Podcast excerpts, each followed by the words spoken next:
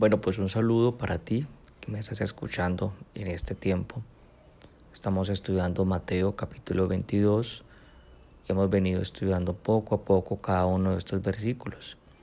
Espero que puedas ir tomando nota, la debida atención, que tengas en este momento tu libreta, tu Biblia y que bueno, juntos podamos estudiarlo.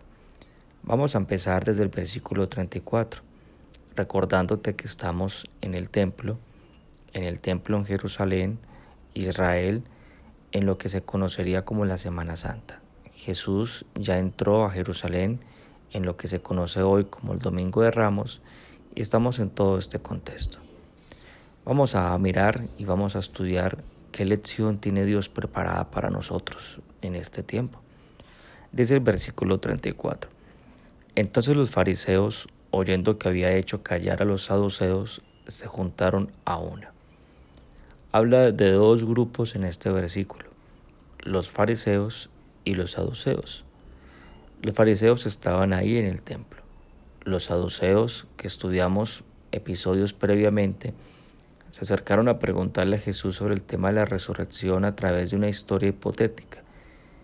Ellos quedaron en perplejo silencio, no tenían nada más que hablar, no pudieron refutarle nada más la teoría de ellos totalmente destruida. Pero dice que aquí los fariseos entonces pues se pusieron de acuerdo. Y aquí tenemos entonces que los fariseos hacían parte también de todos estos que estaban, de estos detractores de Jesús. Los principales sacerdotes habían fariseos, los fariseos se aliaron con un grupo político, los herodianos, eh, tenemos aquí los saduceos, y todos tenían un objetivo eh, en común, destruir a Jesús. Ellos seguían acechando, escuchaban, le veían, querían saber qué decía o qué hacía Jesús para acusarlo en algo. No podían permitir que Jesús continuara haciendo su ministerio. Eran como buitres o pilotes. Ellos buscaban la caída. Algo tenían que encontrar en Jesús para hacerlo destruir, para hacerlo caer. Los fariseos entonces se reúnen. Y se reúnen pues evidentemente para hacer un plan. Para hacer un plan para destruir a Jesús. La respuesta de Jesús ante los saduceos llamó la atención de los fariseos. Y bueno, van a buscar un, un chivo expiatorio, que sería el que se acercara a Jesús a hacerle una pregunta. Y no escogieron a cualquiera. Del grupo los fariseos escogieron el experto, el mejor teólogo, el que más conocía de todo el tema del Antiguo Testamento, que sería la Torah para ellos. Veamos entonces versículos 35 y 36. Y uno de ellos, intérprete de la ley, preguntó por tentarle diciendo, Maestro, ¿cuál es el gran mandamiento en la ley? Acá hay una pregunta y acá hay una señal como de advertencia, hay veneno, porque la pregunta era para tentarle. No es la pregunta de alguien que quiere aprender, no, es la pregunta de alguien que quiere preguntar algo para que con la respuesta le dé la vuelta y lo haga caer. Sutilmente este experto en la Torah, en nuestro Antiguo Testamento, en la Biblia que tú tienes, desde Génesis hasta Malaquías. Todo esto, él, lo conocía muy bien este experto. Este experto se mezcla entre la multitud, va él solito, se hace camino, se hace cerca a Jesús, lo puede ver a los ojos, y en una pausa de Jesús levanta la mano y le dice, Maestro, maestro, como cual se disfraza de oveja. El experto se hace que no sabe, para preguntar algo que él sí sabe, para destruir. Pero date cuenta la tremenda paciencia de Jesús. Jesús sabía quién era este hombre. Eso no era tema desconocido para él. Pero Jesús no se irrita. Jesús no se impacienta. Jesús además tenía el público a su favor. Recuerda que toda la gente estaba admirada y sorprendida. Venga, yo te pregunto, ¿será que Jesús no podía hacerse la víctima y delante de toda la multitud decirle, miren a este que me quiere destruir? ¿Y sabes qué pasa? Es que a la gente le gusta asumir el papel de víctima, pero también a la gente le gusta hacerse en los superhéroes y viene a alguien que se victimiza y me voy al rescate como, como si fuera un superhéroe y no los dejan asumir la responsabilidad. Es que la victimización no es bueno ni para un lado ni para el otro. Y Jesús no lo hace. Jesús no tiene necesidad de victimizarse. Él no lo hace. Tampoco eh, se defiende. Tampoco busca que el fariseo, este intérprete, lo quieran destruir porque la, la turba lo podía destruir. No. ¿Tú cómo responderías cuando tengas un público a tu favor, más de mil personas, pienso yo mínimo unas tres mil personas, que quieran buscar a destruirte? ¿Tú cómo responderías a alguien que venga así? Bueno, eso es una pregunta interesante. Tú le dirías, lárgate de aquí, me, estás, me vienes de hacer daño. Jesús no se aprovecha de esto, no, tampoco se defiende, no. ¿Qué le dirías tú a alguien que viene con trampas hacia ti? Bueno, porque encontramos a Jesús, a alguien que ama, y Jesús ama a una hipócrita, Jesús ama al farsante, Jesús ama al mentiroso, Jesús ama al que lo persigue.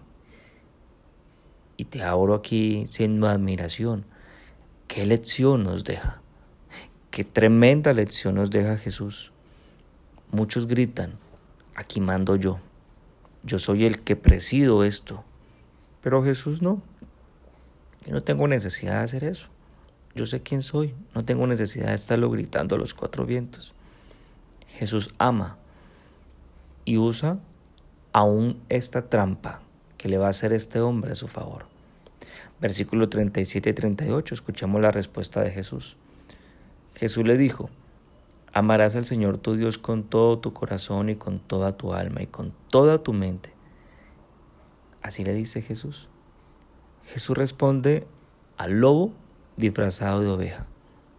El lobo que sabía esta respuesta, pero le responde con paciencia, le responde con misericordia. Amarás al Señor tu Dios. Jesús le responde entonces con el escrito está. Esto que está diciendo Jesús no porque le fluyó a él, no, es que esto estaba escrito. El versículo está en Deuteronomio capítulo 6 versículo 5. Génesis, Éxodo, Levítico, Deuteronomio fueron libros escritos por Moisés. Deuteronomio 6 versículo 5 dice esto. Y te llevo al contexto y transportámonos al tiempo en la época de Moisés. Dejamos Jerusalén y nos vamos a la época de Moisés. Moisés estaba con un pueblo que recordarás que salió de Egipto como esclavo e iba a la tierra prometida, a Israel. Y ahí estaba Moisés enseñando. No lo que él quería. Dios le comunicaba a Moisés y Moisés le comunicaba al pueblo. Lo que comunicaba a Moisés eran los mandamientos que Dios le decía. Y esto hace parte del gran mandamiento o el mandamiento mayor. Moisés se lo enseñó a un pueblo, a unos esclavos, a un grupo que no tenía mucha educación, no tenía mucha forma de convivencia, eran esclavos.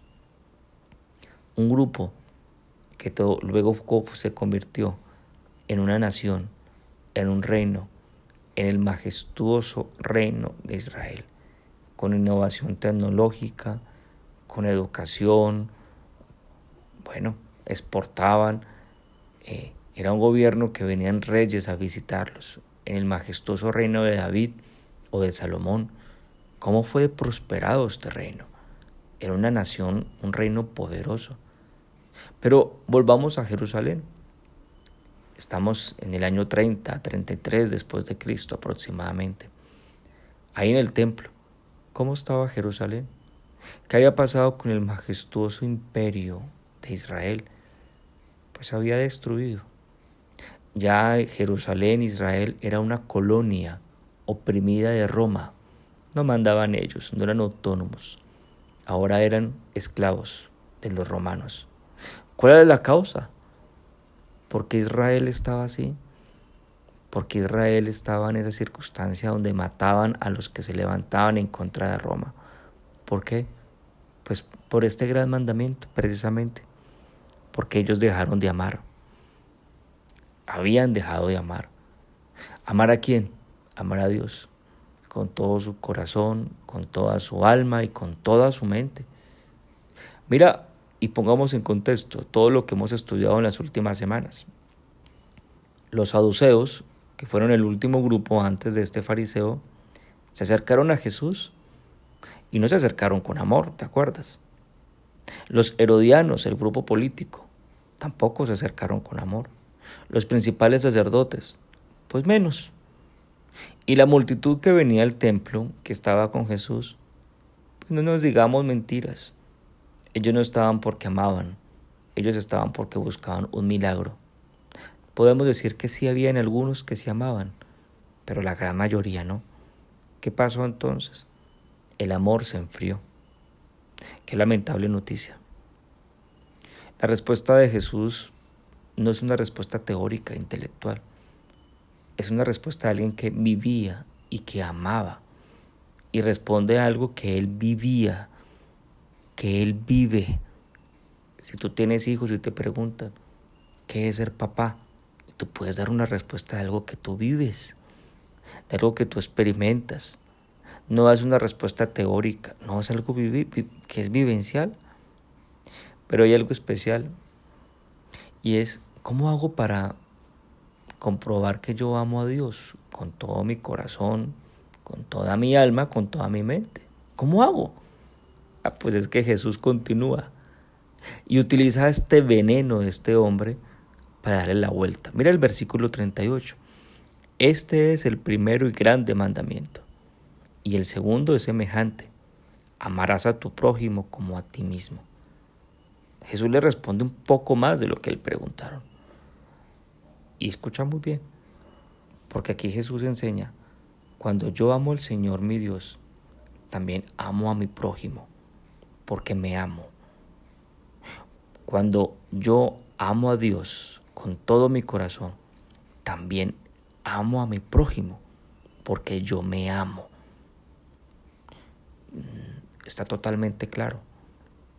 Aquel entonces que no se ama o que no ama a su prójimo, pues no ama a Dios con todo su corazón. ¿Cuál era la trampa que le tenía este experto? Pues mira que ni siquiera nos dimos cuenta, quedó desarmado, quedó totalmente desarmado, porque este fariseo, el mejor que conocía la Torah, por primera vez en su vida vio algo que nunca había visto. Vio que Jesús amaba. Amaba a su prójimo. Vio que cuando Jesús le decía, ama a tu prójimo, vio el fariseo cómo Jesús amó a los saduceos, cómo amó a los principales sacerdotes, cómo amó al pueblo, cómo le servía al pueblo. Vio un hombre congruente. Este hombre quedó desarmado en su trampa, porque ahí vio el amor. Vio el amor hecho hombre. Vio a Jesús. El hombre entonces se da cuenta. Y se da cuenta de que él no amaba como amaba Jesús. Yo te quiero decir algo en esta mañana, o más bien Dios, nunca te canses de amar, porque el Señor Jesús, que es tu referencia, que es tu modelo a seguir, no lo hizo, aún en la cruz. De hecho, Marcos, el libro de Marcos, capítulo 12, tiene una referencia paralela de esto que estamos estudiando. Y dice el versículo 32. Entonces el escriba le dijo, bien maestro, verdad has dicho, que uno es Dios y no hay otro fuera de él, y el amarle con todo el corazón, con todo el entendimiento, con todo el alma y con todas las fuerzas, y amar al prójimo como uno mismo es más que todos los holocaustos y sacrificios. Jesús entonces, viendo que había respondido sabiamente, le dijo, no estás lejos del reino de los cielos. Y ya ninguna y ya ninguno osaba preguntarle. Jesús lo halagó y, y, tengan en cuenta algo aquí. Jesús halagó y sin hipocresía. Porque ese tema a veces que le dicen a, a alguien, uy, amigo, mi estimado, e, e, es una palabrería. Jesús halaga, pero con verdad. Jesús halaga sin hipocresía. Jesús le transmite a este hombre que lo ama.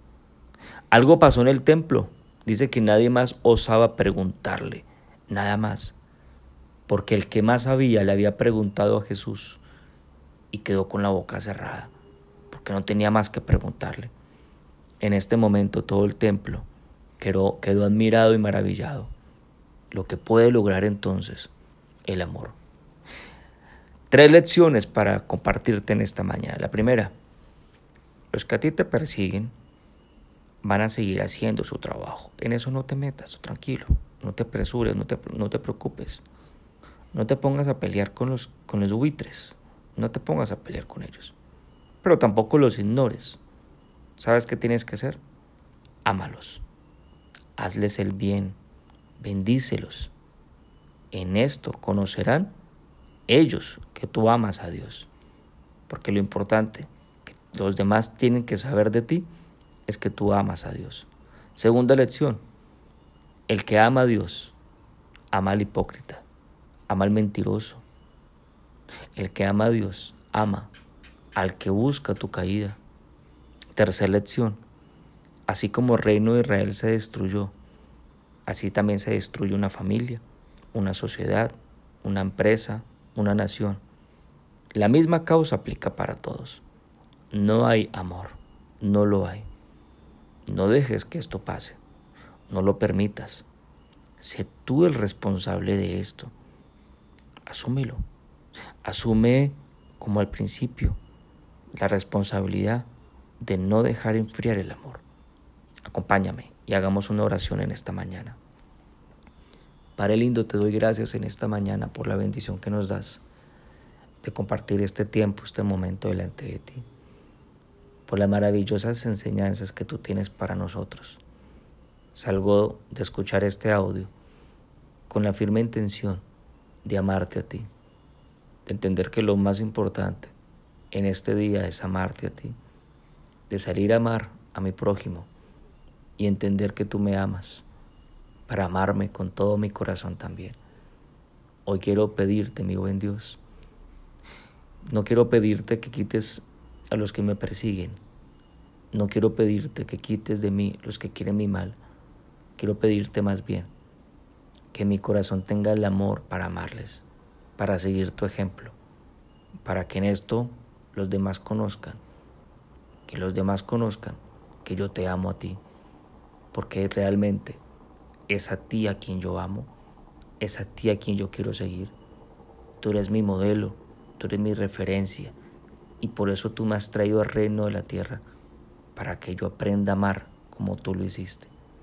Ahora te pido tu bendición, que el Dios, que el Dios que te ama con amor eterno te bendiga.